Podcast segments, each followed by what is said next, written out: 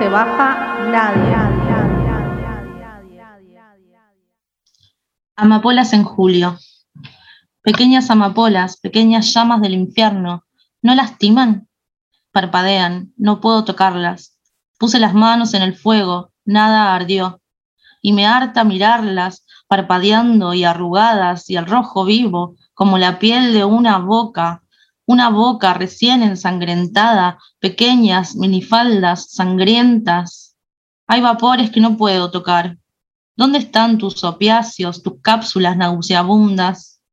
Ay, si pudiera sangrar o, dormir, si mi boca pudiera casarse con tremenda herida, o tus licores se filtraran en mí, en esta cápsula de cristal aburrida y quieta, desteñida, desteñida.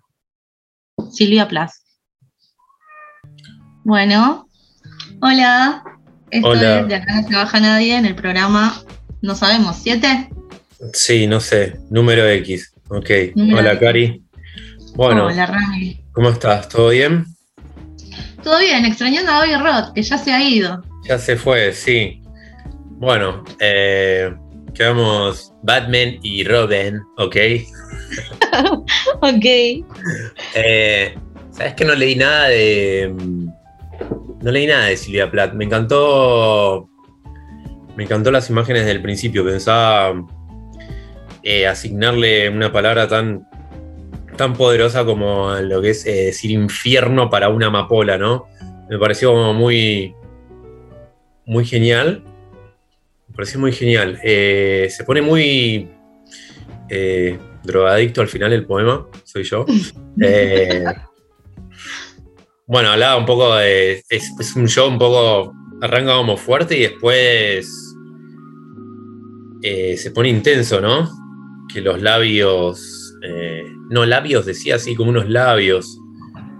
Se pone intenso, ¿no? Como bastante. No, no me sale la palabra. Quiero encontrar un adjetivo y no me sale. Para, para su persona, ¿no? Entre apático. O sea, como matar esa apatía con drogas, ¿no? O salir de ese, esa cápsula de cristal, de, de- de pastilla o de la vida, ¿no? O, eh, sí, salir de algún modo de ese lugar, ¿no? Eh, no Sí. sé qué, bueno, sé que vos has leído más a, a Silvia, sé que es como una de tus autoras referentes. Sí, es una de mis referentes. Eh, de hecho, hace poco conseguí la poesía completa y los diarios completos en PDF y me los mandé a imprimir y tengo ahí todo, todo un bodoque eh, que me parece bastante fundamental, por lo menos para mí. El otro día hablaba con Marie Álvarez, que es una mm, guionista, traductora, directora, eh, escritora, que hizo una obra de teatro que se llama, no me acuerdo, qué mal que estoy de la memoria, porque el programa pasado también había cosas que, que no me acordaba. Eh, bueno, que hace, hace eh, una obra en donde, tipo, la premisa es, ¿qué pasaría si Silvia Plath, Alfonsina Storni, eh, Sarah Kane, Virginia Woolf y Alejandra Pizarnik se reunieran en una lectura de poesía? Y es una obra maravillosa. Y bueno, un poco con esa entrada y un poco con Ariel, en el 2019, todo esto en el 2019, entré, entré a Silvia y me volví como una especie de fanática. Y bueno, con esta directora charlaba que, que medio que Silvia Plath es como eh, una especie de Alejandra Pizarnik de allá, digamos. Eh, así que nada, si bien no tengo este amor por, por Alejandra, eh, de alguna manera lo subsané con la Silvia y esa oscuridad y sangrientidad que trae. Sí. eh, creo que está bueno poder, eh, poder leer toda esa, esa poesía como oscura o, o- no sé si bajonera, como oscura, ¿no? Y consumir todos esos productos, ya sea poesía o lo que sea. Pero pensándolo como eso, ¿no? Como un como una forma de arte, como no adentrarse, ¿no? Esa forma como saber dividir, ¿no? Que es un- una expresión más allá de que, bueno, sabemos cómo terminó eh, Silvia Plath o, Alejandra, ¿no?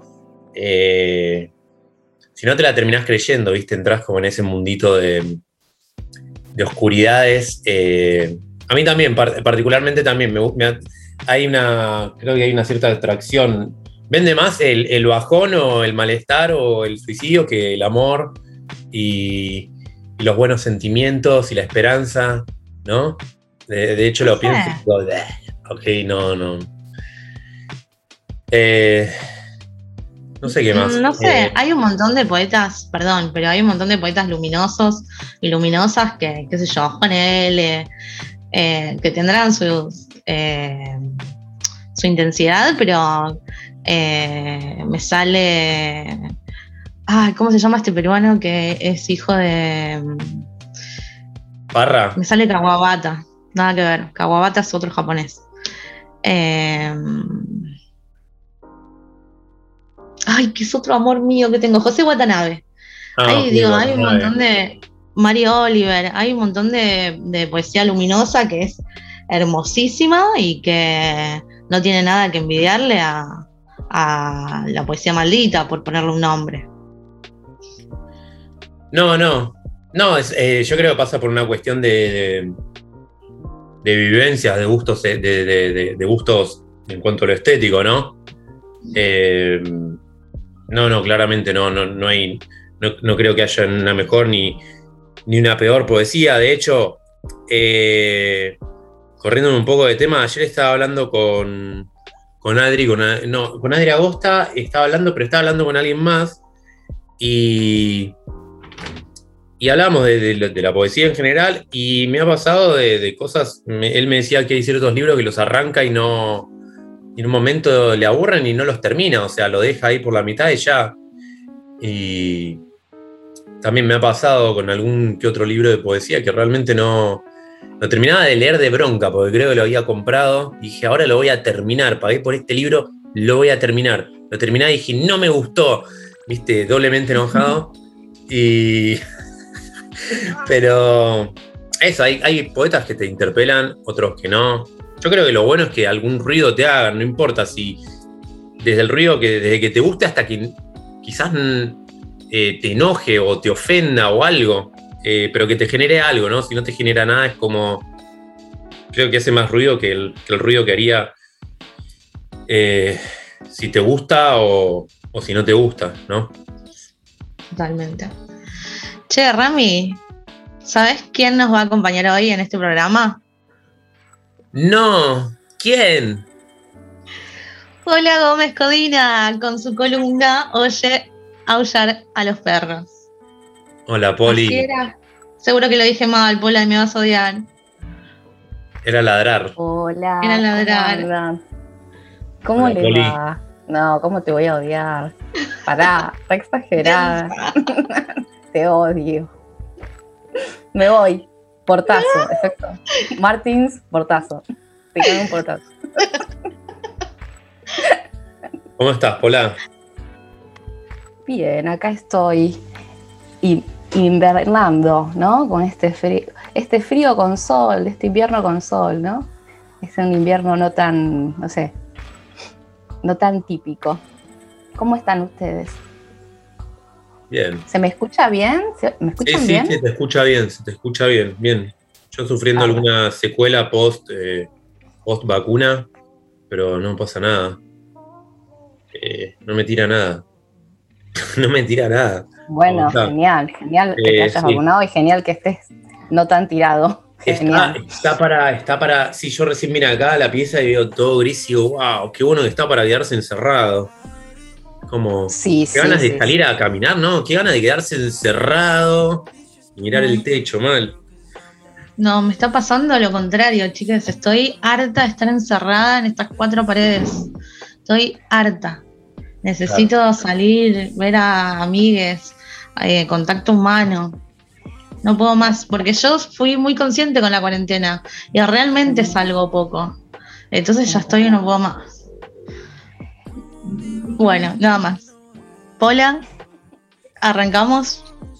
Dale, bueno, bueno, vieron que mm, les conté eh, que, bueno, los oyentes no saben, pero habíamos dicho de ir haciendo temitas y hoy nos tocaba, habíamos charlado nosotros, hablar de oráculos. Así que un poco mencionamos eh, la idea de los oráculos, pero hoy nos vamos a, sumergir un poco más en esto. Y, eh, no sé cuántos saben, no sé si son de consultar, pero los oráculos que habíamos dicho ¿no? que, tienen esta, idea de ser mensajes ¿no? de, los, de los dioses que de diferentes formatos de sacerdotisas, sacerdotes, pitonisas, chamanes, o sea, diferentes eh, mediums interceptan con diferentes eh, técnicas y bajan ese mensaje, ¿no? Básicamente el oráculo era eso. Y todas las culturas tienen sus oráculos. Así que les quería contar un poco por, como curiosidad y porque también me parece re divertido saber. Yo cuando empecé a investigar, me empecé a encontrar con que hay oráculos de todo, de lo que quieras. Eh, bueno, desde Egipto, que está, no sé, el oráculo con velas, em, la cábala hebrea. En China tenés eh, oráculo de caparazones de tortugas. Eh, bueno, el Chin a morir, ¿no? Que yo sé que, muchos eh, lo, consultan, eh, por lo menos a mí es, eh, sé que de, así de, la poesía que compartimos, sé que muchos consultan el chin. bueno, después en Grecia y Roma ni hablar, ¿no? ¿Qué hizo Cari? Fue a traer el, el chin. ahí va, Ahí va, sabes que yo lo tengo en PDF, mal, lo tengo que comprar, lo quiero tener porque es un libro, así como un libraco para tener. Em, bueno, en Grecia y Roma, los oráculos, bueno, el oráculo de Delfos a la cabeza, ¿no? Como uno de los más famosos. Eh, los etruscos tenían una cosa muy, eh, muy particular que eh, tenían interpretación de los rayos y, y, hay también estatuas parlantes en Roma, o sea, oráculos que tenían que ver con estatuas los celtas, eh, que tienen eh, y los países nórdicos que tienen una astrología o una, un oráculo arbolar, un zodíaco arbolar muy, muy hermoso, ¿no? Ellos eh, tienen como esta idea de la naturaleza y de los árboles sagrados y los meses los vinculan con los árboles y tenés ahí como ese horóscopo arbolar que a mí me partió la cabeza cuando lo descubrí, las runas, que también son un mundo ahí que vienen con eh, eh, eh, ese, eso va un poco de la mano del, alfabeto vikingo, ¿no? Bueno, y hay un montón, digo, si te pones a buscar, hay de todo. Hay los más curiosos, les quiero contar. En África hay oráculo de cáscaras de coco. de huesos, bueno, con animales re también hay en diferentes culturas, eh, leyendo partes de animales y todo eso. Eh, y después yendo para Norteamérica y Latinoamérica, más para acá, por ejemplo, hay oráculos de plumas, que son más como de México, los de plumas y México, Arizona. hay oráculos de hojas de coca, eh, que también son oráculos andinos y que es como que el chamán arroja las hojas y después mira cómo cayeron.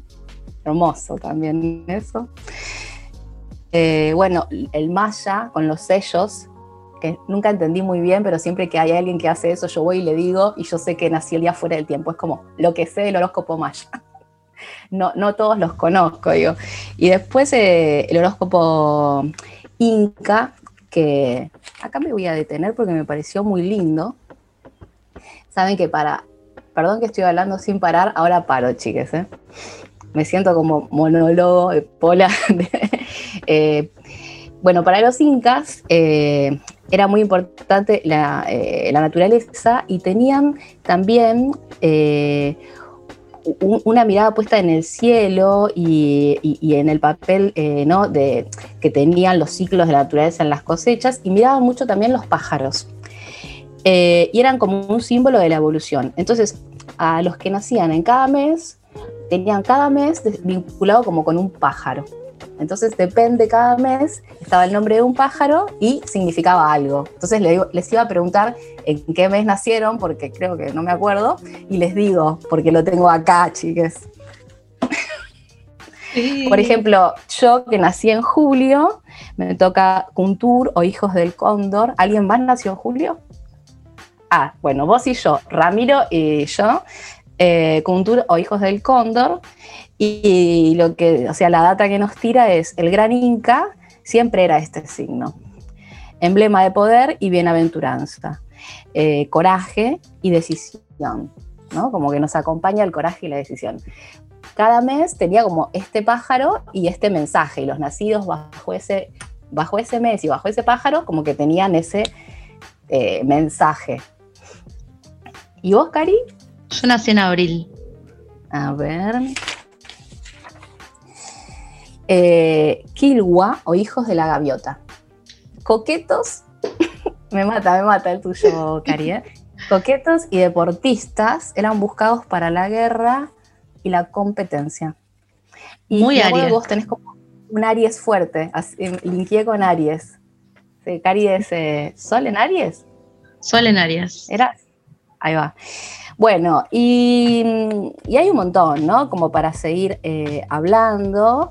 Eh, obviamente ya la astrología, el tarot también son como sistemas oraculares mucho más sofisticados y complejos, pero te empezás a, mm, eh, cuando empezás a investigar, encontrás un montón de cosas, un montón de formas, ¿no? De dialogar con estos mensajes y, no sé, me pareció como lindo hacer ese recorrido porque está bueno, ¿no? Saber que no es que hay uno, hay de esa misma forma, ¿no? Puedes seguir buscando, puedes seguir mirando, incluso los carteles en la calle, desde una mirada oracular.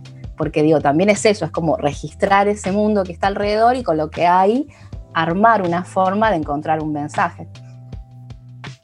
Sí, totalmente. Sabes que eh, eh, cuando me estaba mudando para acá había un cartel que decía años de escape y después me acerqué y decía caños de escape. Pero. me encanta. Como bueno, la lectura ahí estuvo muy bien. Sí, sí.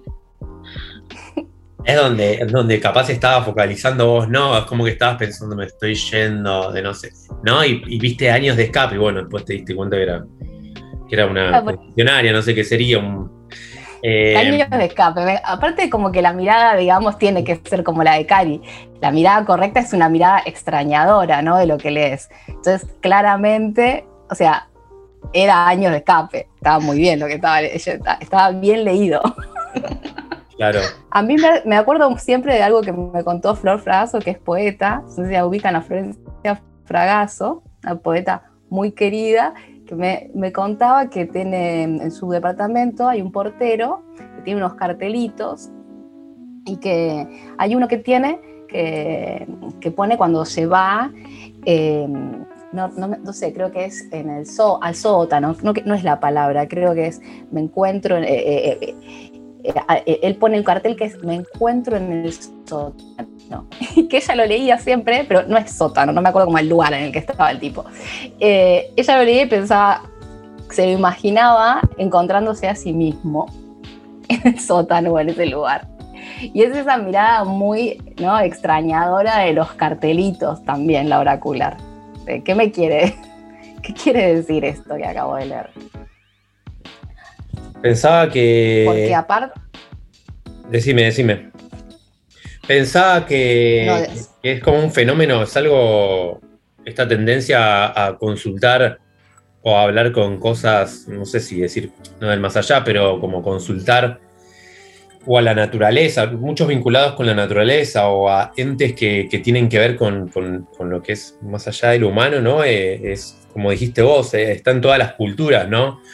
Eh, es tan antiguo y compartido por todas las culturas que, llama la atención. Es como el tema de, creer en, un dios o en varios dioses. Eh, es, como que se comparte en todo el mundo, ¿no? Eh, me llamaba la atención un poco eso.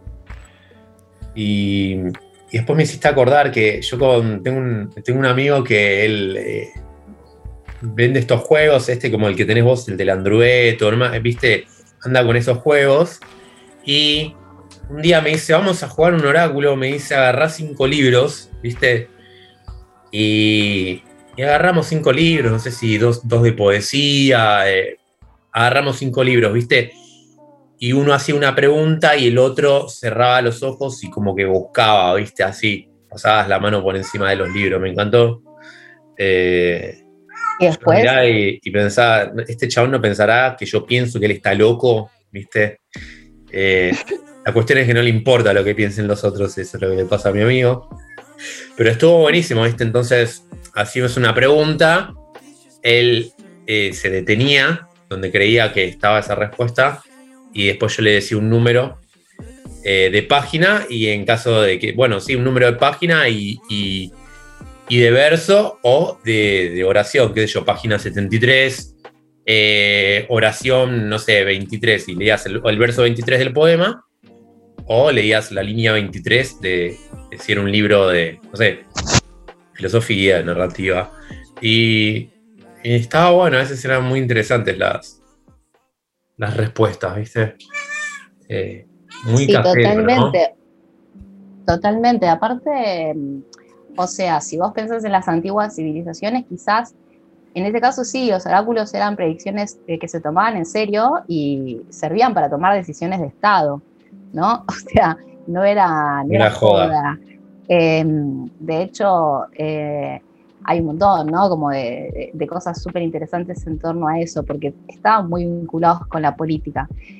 Eh, pero pervive el uso de los oráculos más, eh, quizás en este consumo me parece mucho más posmoderno, como vos lo citás, y es que es muy accesible, realmente es posible articular esas lecturas y que me parece que después cada quien sabe cómo las usa, para qué las usa, digo, eh, pero es innegable que hay algo igual de esa colocación de la lectura, ¿no? Como de leer en esa clave, que sigue y permanece, quizás no en la forma en que se usaba antiguamente, pero sí permanece. Eh, ¿no? Como, como rito, como digo, abandonar del todo eh, la magia, por poner una palabra, me parece que no. Eh, evidentemente no es posible porque no existiría como este volcarse sobre estos lenguajes que, por ejemplo, ahora se puede palpar, ¿no? Como una, ¿no? Como un volver de la, eh, de la mirada sobre la espiritualidad, sobre el esoterismo, sobre ¿no? Eh, un legado cultural también, porque digo, decir, ay, no, no quiero saber nada de estos temas, también es negar, eh, negar perdón, un patrimonio cultural de los pueblos, como vos decís, que todas las civilizaciones tienen los suyos. No hace falta que el presidente o la presidenta de la nación llame a un eh, digamos, bueno, ahora están, hay, otros, eh, otros funcionarios, ¿no? Para, ah, para, esas funciones. Pero bueno, por ahí me parece, ¿no? Como que re lo que vos decís.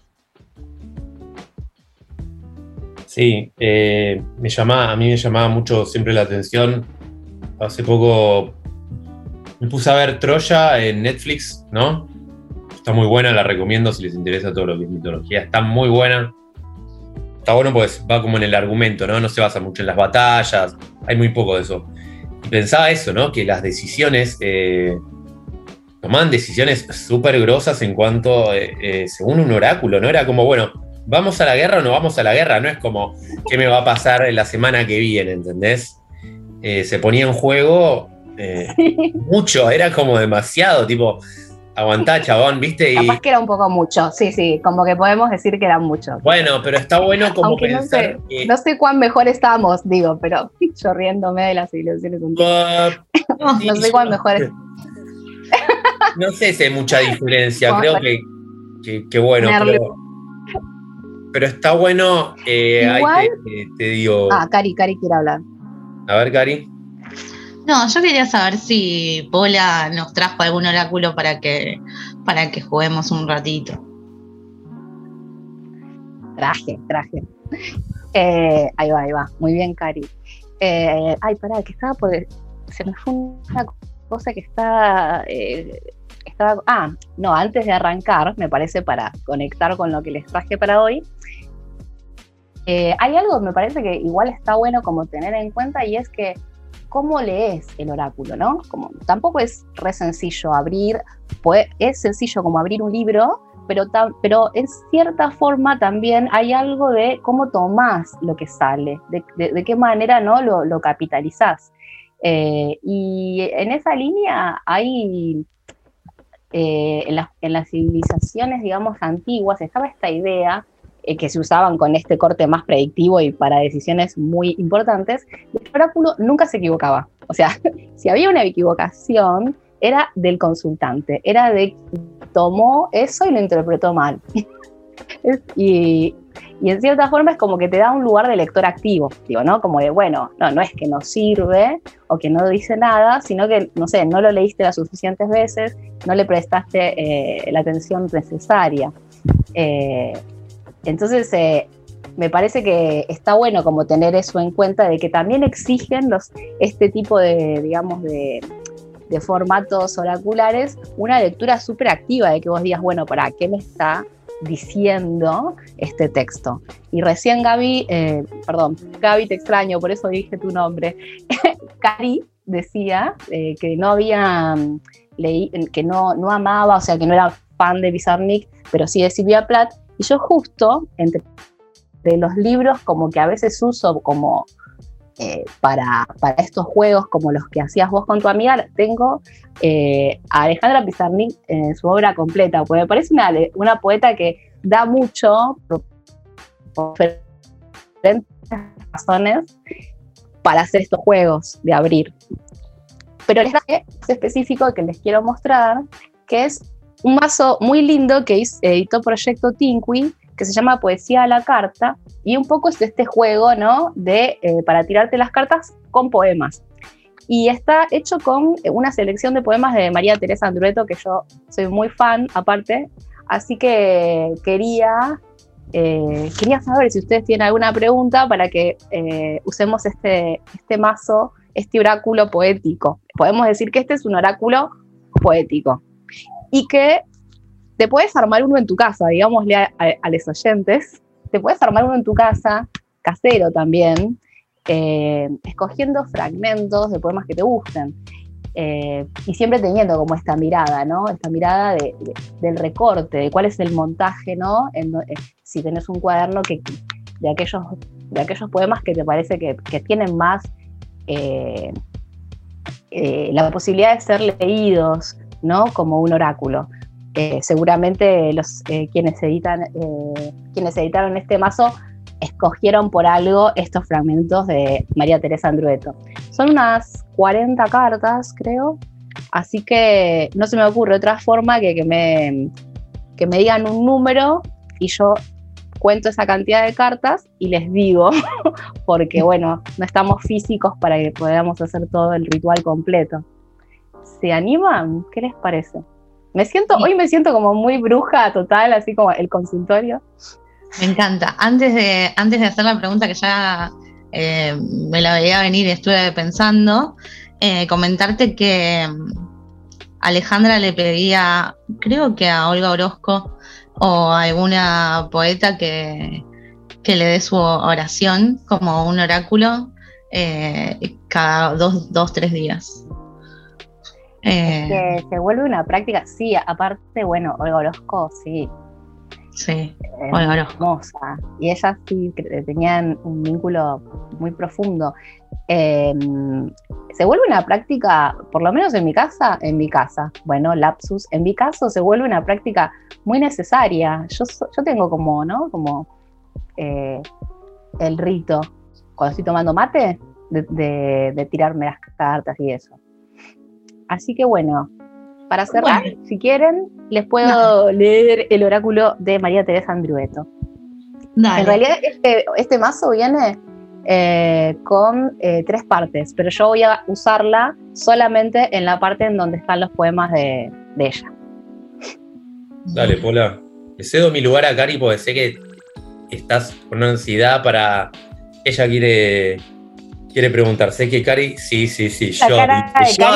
se pone la, mano en el pecho y dice yo. No se hace cargo. Yo, dale, pregunta, vamos. Estoy creando Aparte un mucho, mucho coraje, mucho coraje, ¿no? Para hacer una pregunta ofrecerla al mundo, ¿no? Bueno, bueno, me voy a hacer cargo si tengo ganas de preguntar. Eh, estoy creando un monstruito literario y la pregunta es si la forma de monstruito le viene bien. Ahí va. Me gusta la pregunta, es como muy misteriosa. Entonces, concéntrate y decime un número. Siete. Ay, me encanta el 7, aparte es un número muy mágico, el 7.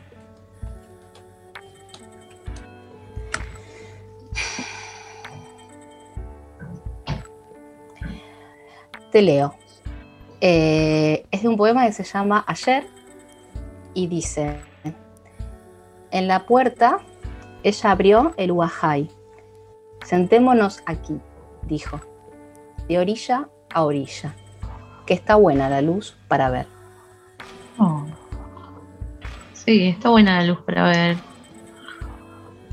No sé qué onda tu monstruito. ¿Te dijo algo? ¿Te dijo algo la carta? Ah, para, mí me dijo que, que va bien. Nada, porque estoy escribiendo algo como prosa poética y le quiero meter ensayo. Entonces, nada, quería saber si. ¿Qué decía el oráculo frente a eso? Ahora yo te voy a mandar cuando terminemos la foto para que te lo guardes, pero pensando en esto que decís, pienso de orilla a orilla, ¿no? Como la prosa poética bien puede ser un verso que va de orilla a orilla. Totalmente. Como, ¿no? Como eh, eh, sigue siendo ensayo poético, me parece, ¿no? Eh, poesía. Totalmente. Y aparte, amo, aparte, eh, eh, te digo que me encanta lo que estás contando. bueno, bueno, muchas gracias, Poli. Muy contentes de tenerte en el programa. Bueno, gracias. La verdad que me encanta verles cada, cada sábado que nos vemos. Sí.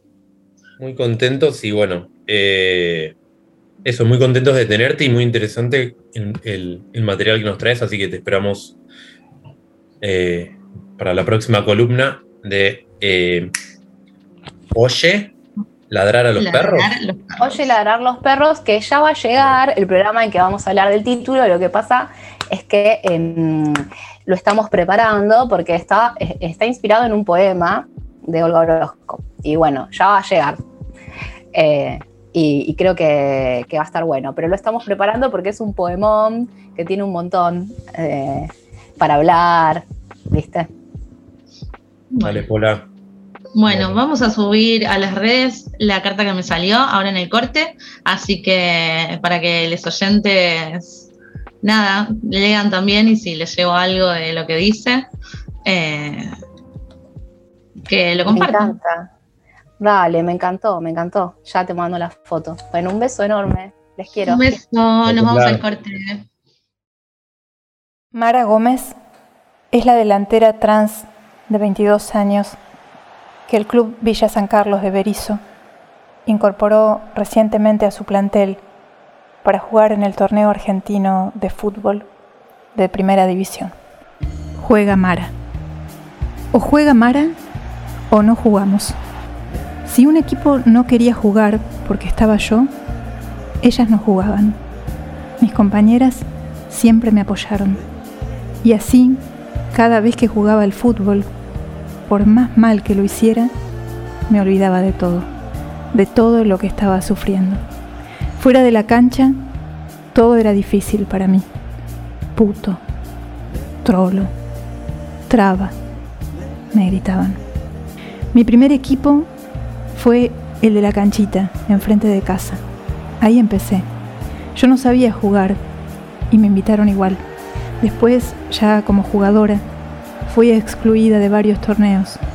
Me dolía un montón. Así que decidí alejarme del fútbol. Hasta que a los 18 años me llegó el DNI con mi nueva identidad y fui a probarme al Toronto City de La Plata. En el club se abrió un debate sobre mí hasta que el presidente zanjó la cuestión. ¿Mara tiene documento? Sí. Bueno, la chica es chica tiene derecho a competir y lo va a hacer. Sufrí el bullying de las hinchadas. Sufrí mucho. Hacía oídos sordos para sobrellevarlo. Y seguía jugando. Yo estudio enfermería y trabajo como manicura, limpio en una casa de familia. Y así me mantengo. Le tienen repudio a las chicas que trabajan en 1 y 60, pero cuando vas a buscar laburo no te dan, porque sos una chica trans. ¿Sabes cuántos currículums llevé? Y no te llaman nunca. A mí el fútbol me salvó, porque hubo un momento en que no quería seguir con mi vida. Ahora puedo decir que me acepté, me amo y ya no me importa cómo me miran los demás.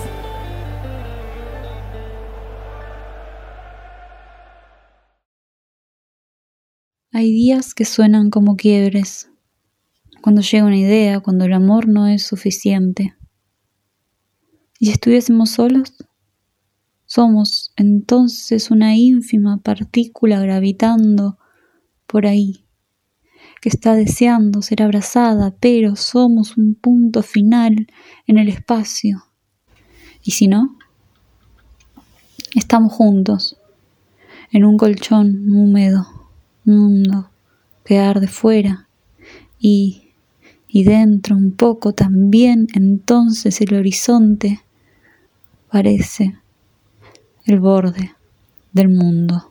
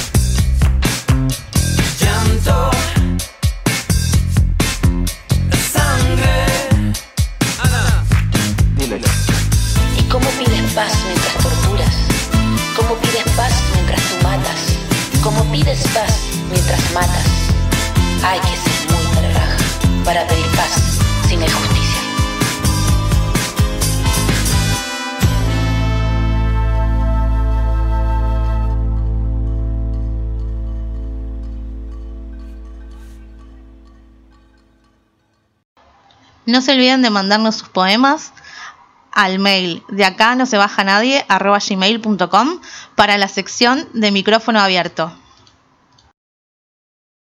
Hola, bueno, yo soy Marina Casas, voy a leer un poema de mi poemario Los animales no saben contar, eh, que bueno, si alguien quiere adquirirlo, eh, me pueden contactar a mi Instagram marin-casas. Gracias por el espacio. En la adultez, enamorarse se parece más a una decisión que a una mariposa una pastilla o el borde de una piel para no enloquecer. La piel que me haga borde y sostenga una espalda contra la mía, advertida que si uno empuja de más, nos caemos dos.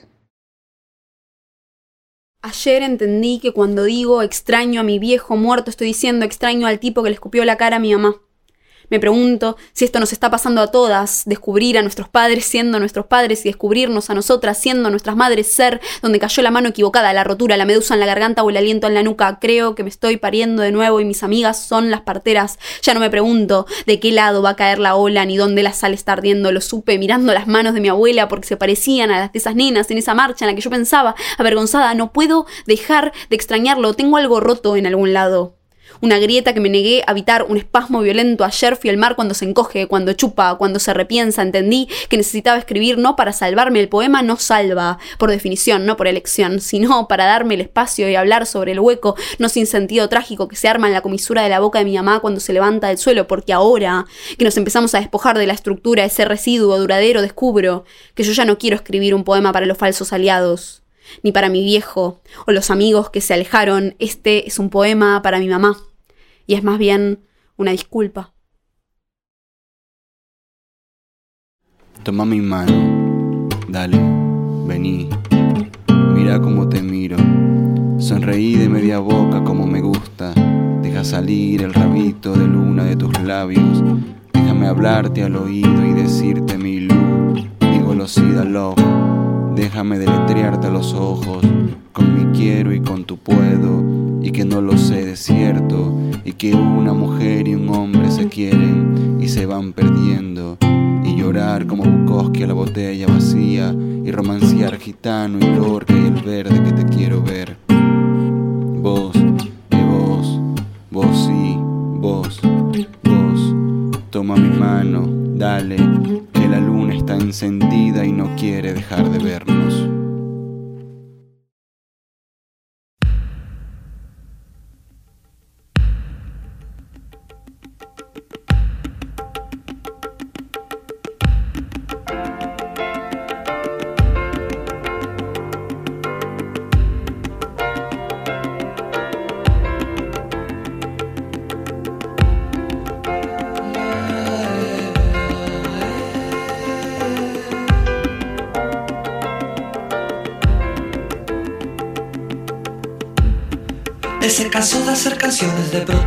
Se vendió a Fiorucci. Él se cansó de andar haciendo apuestas y se puso a estudiar. Un día se cortará el pelo, no creo que pueda dejar de fumar. Anda volado, hace un poco de base, pero no le va mal.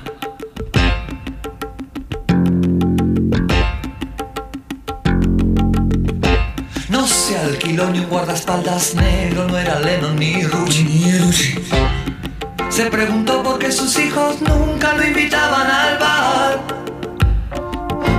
Volver a las fuentes, no creo que pueda dejar de protestar. Anda ocupado, perdió algo de fama, pero no le va mal. Transas, transas, transas,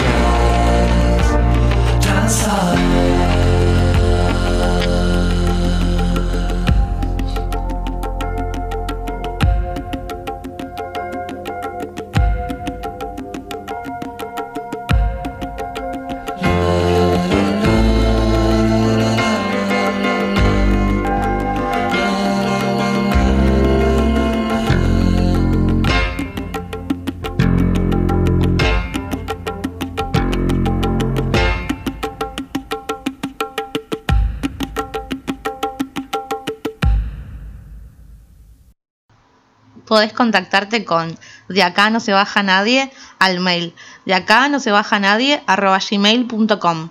No te olvides de seguirnos en redes, búscanos en Instagram como arroba más punto poesía. También recordarles que tenemos una revista digital a la que, en la que recibimos propuestas al mail más poesía revista digital arroba gmail.com. Son las 3 de la mañana y mi perro vomitando pinta el cuarto de revelaciones. En el pálpito manso del corazón del barco, el temblor de la sangre se abre. Solo bajaron italianos y españoles de ojos color cielo. Sin embargo, nadie pudo escuchar tu muerte el bombo retumba una conga, el quilombo son gritos de bamba, un mondongo, tamango y un bingo, una milonga, mandinga y un tango. Y el tango, esa triste danza. A mí no me vengan con discursos pacifistas, demócratas de mierda la garganta expulsa el vómito sobre el guiso de los pobres. Se cumple otro ciclo. La independencia es un mito gastado que junta polvo en algún museo. Es el primogénito domingo de agosto de una pandemia. Y entre los extensos helechos de cemento de la capital seca escucho por primera vez cantar un pajarito. Su canto es lejano aunque iluminado, y lo siento como un fiel presagio que no esperaba. Me sigue el oído con su canto de salvia, intencionando un concierto exclusivo entre la invisibilidad y mi todo. Y yo no lloro porque el momento es feliz, el cielo es azul y mi manta abrigada. Mientras continúo inmersa en unas páginas de Virginia Woolf, despidiendo augustos calendarios que no volverán. Vuela, avecita, vuela tu canto augural. Las gentes sin presagios desesperan un motivo para no morir.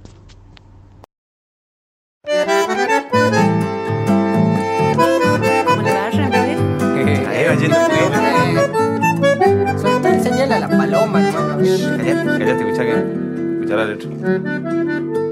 Si usted cree que es de amor este chamamé, se equivoca porque la idea esa nunca fue.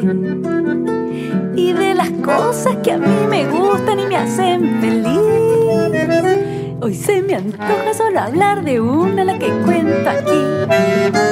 No sé qué piensa señor Ramírez de mi cantar. Tanto dar vueltas y sin ir al grano para comenzar. Y como veo que usted no lo adivinó hasta acá, yo se lo cuento, es de una receta para hacer chipá. Con harina de mandioca, una taza más o menos. Se le agrega sal, pimienta y mucho queso de rallar. Júntelo con la ricota. Ponga tanta como pueda, porque así no se endurece crujen los chipá. Se le agrega un par de huevos, margarina derretida, como unos 50 gramos. Suficiente. Y amasar Queda una masa amarilla. media chile pegajosa, pero que si usted la agarra la puede soltar. Alguna fuente o asadera deberá jalar. Ponerle aceite, manteca o algo para despegar. Con la masa ahora va a formar bolitas toditas igual. Pero ten en cuenta cuando la coloque que van a leudar. Con el horno a toda marcha, ponga ya las asaderas. Con cuidado que no aplasta chipa. Puede abrir el horno antes de que ya esté cocinado, porque crecen por el queso y no van a bajar. Cuando ve que están dorados, mejor dicho ya tostados, y se ve el queso ranqueado, se lo puede retirar. Se lo come bien caliente y si usted es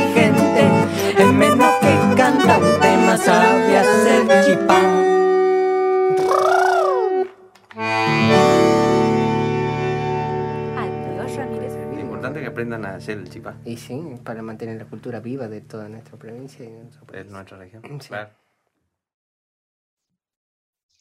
Bueno, volvimos en este segundo bloque de, de Acá no se baja nadie. Eh, recién nos acompañó Pola con su columna Oye ladrar los perros. Eh, Casi la decís que- mal. Casi la decís mal. Te vi la cara muy concentrada diciendo. "Eh, Oye, ladrar los perros, no me equivoqué. Lo dije bien. Lo dije bien. ok, lo dijiste bien, sí puedes continuar. Bueno, muchas gracias, Ramiro. Eh, bueno, voy a continuar con el flash poético del día. Eh, recuerden que vamos a decir las editoriales para que vayan a seguir las editoriales y si les interesa algún libro, que lo compren. Eh, la morada imposible de Susana Tenom es la um, poesía completa, editorial Corregidor. A la manera de Lorca y otros poemas por Jack Spicer, editorial Salto de Página. La flor de lis de Marosa y Giorgio, editorial Cuenco del Plata. El hada que no invitaron de Estela Figueroa, editorial Bajo la Luna y Orlando de Virginia Woolf, editorial Lumen. Quiero decir un dato de color en la, en la librería Kafka, que está sobre Corrientes, esquina casi 9 de julio. Eh, está, hay una segunda edición del Orlando traducido por Borges. Así que si a alguien le interesa, que vaya corriendo. Ahí va. Eh, bueno, eso. Extrañamos a, extrañamos a Gaby, le mandamos un besote, debe estar escuchando. Y bueno, y también extraño a Ramiro, que se me acaba de ir, no sé qué fue a hacer. Así que, nada, estoy sola, chicas. ¿Cómo andan? Coméntenme en las historias eh, que están haciendo, así, así no me siento tan sola. No está más sola, hola. Hola, Norbert. ¿Cómo ¿Qué está haces, ahí? Cari? ¿Cómo estás? ¿Todo bien? Todo bien, acá.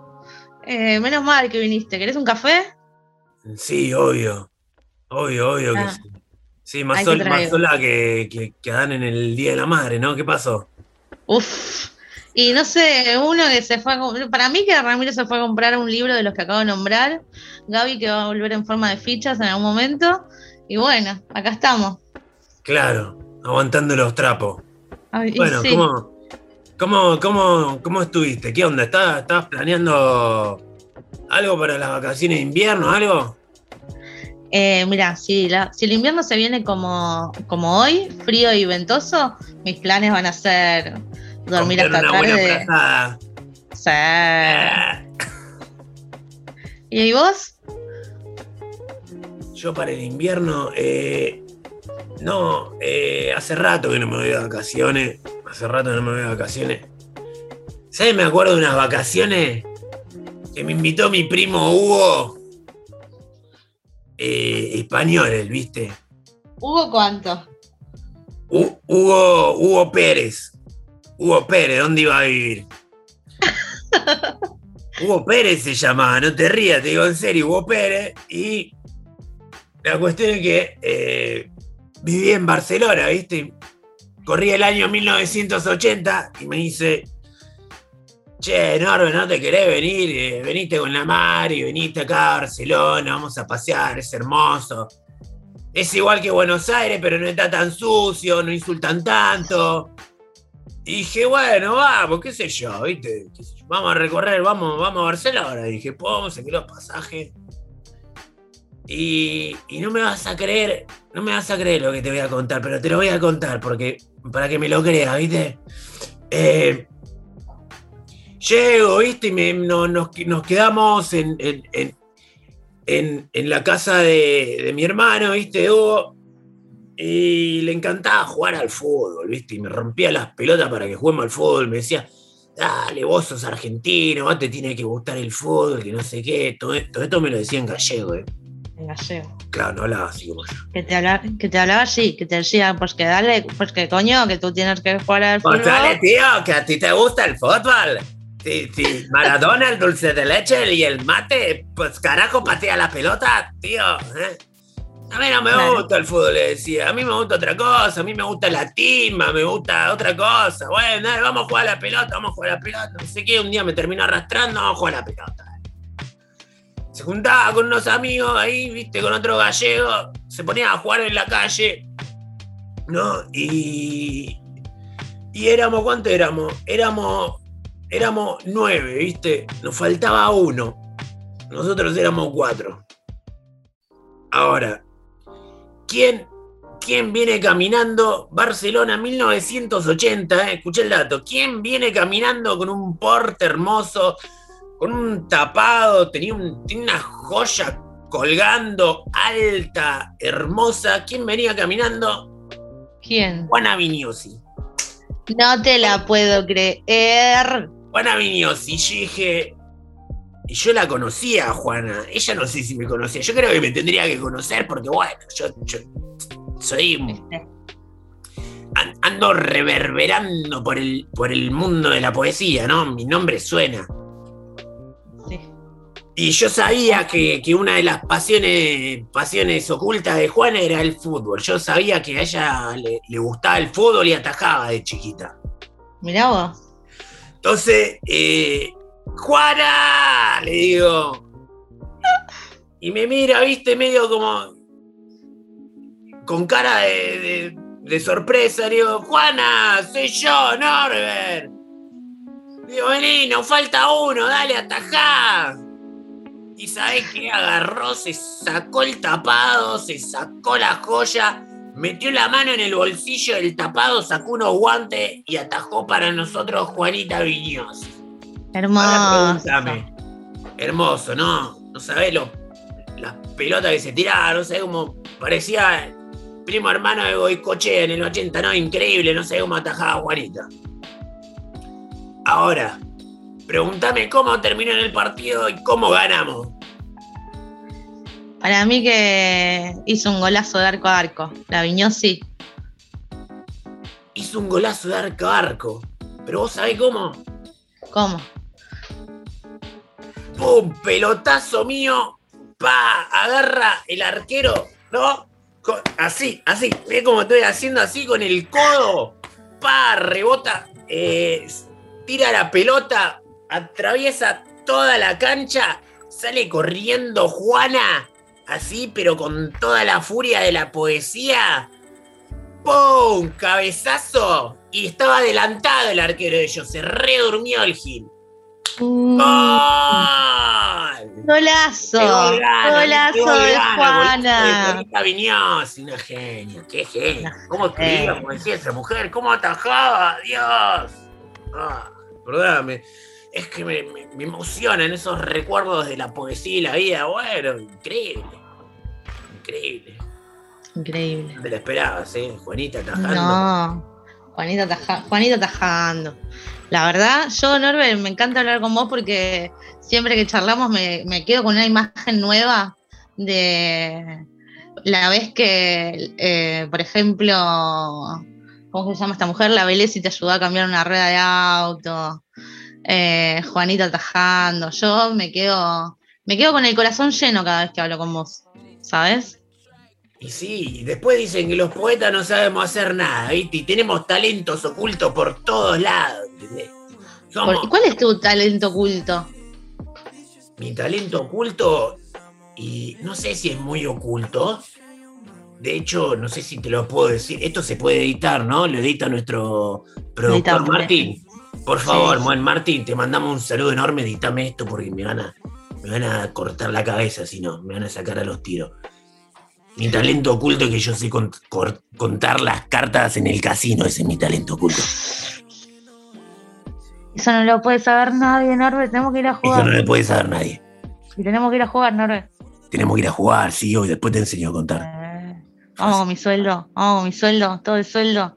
Ahí. Pa. Pa. Nos hacemos ricos, Norbe, nos vamos de gira. Sí, mal. Pizza, pizza y champán para todo.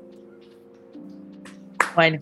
Bueno, hay que terminar esta charla porque yo me cebo, yo me cebo, ya quiero apostar, ya quiero, ya quiero todo, ya quiero todo. No, además tenés que seguir con, con el programa, ¿no? Tenés que seguir con el programa. Y bueno, no sé cómo lo seguís, porque si no viene el boludo de este de tu amigo, ¿viste? ¿Qué, qué va a hacer? Te quedás No, para mí quédate vos, quédate vos y, y acompañame en la despedida porque ya, ya estamos. Ya Ah, estamos. bueno. no sé si. no o sé lo si- echamos, porque no está nunca el pibe ese. ¿Cómo se No está llama? nunca. Ramiro. Rodrigo. Ah, Ramiro. Ramiro, Rodrigo, es lo mismo. ¿viste? No Es está nunca. No sé ni quién es. Bueno, No, dale, no lo-. ¿Cómo cerramos? Eh, ¿Te animás a, a saludar a la oyentada? Pero por supuesto, para toda la, la, la muchachade. Mirá, mirá cómo Mirá. habla. La muchachada de, de Argentina y, y de todo el continente americano. Un saludo desde acá, de parte de Cari y, y- y de Norbert. Y nos vemos en la próxima transmisión de cómo se dice, cómo se llama el programa. De acá acá no se no baja. se baja nadie. nadie. Ah.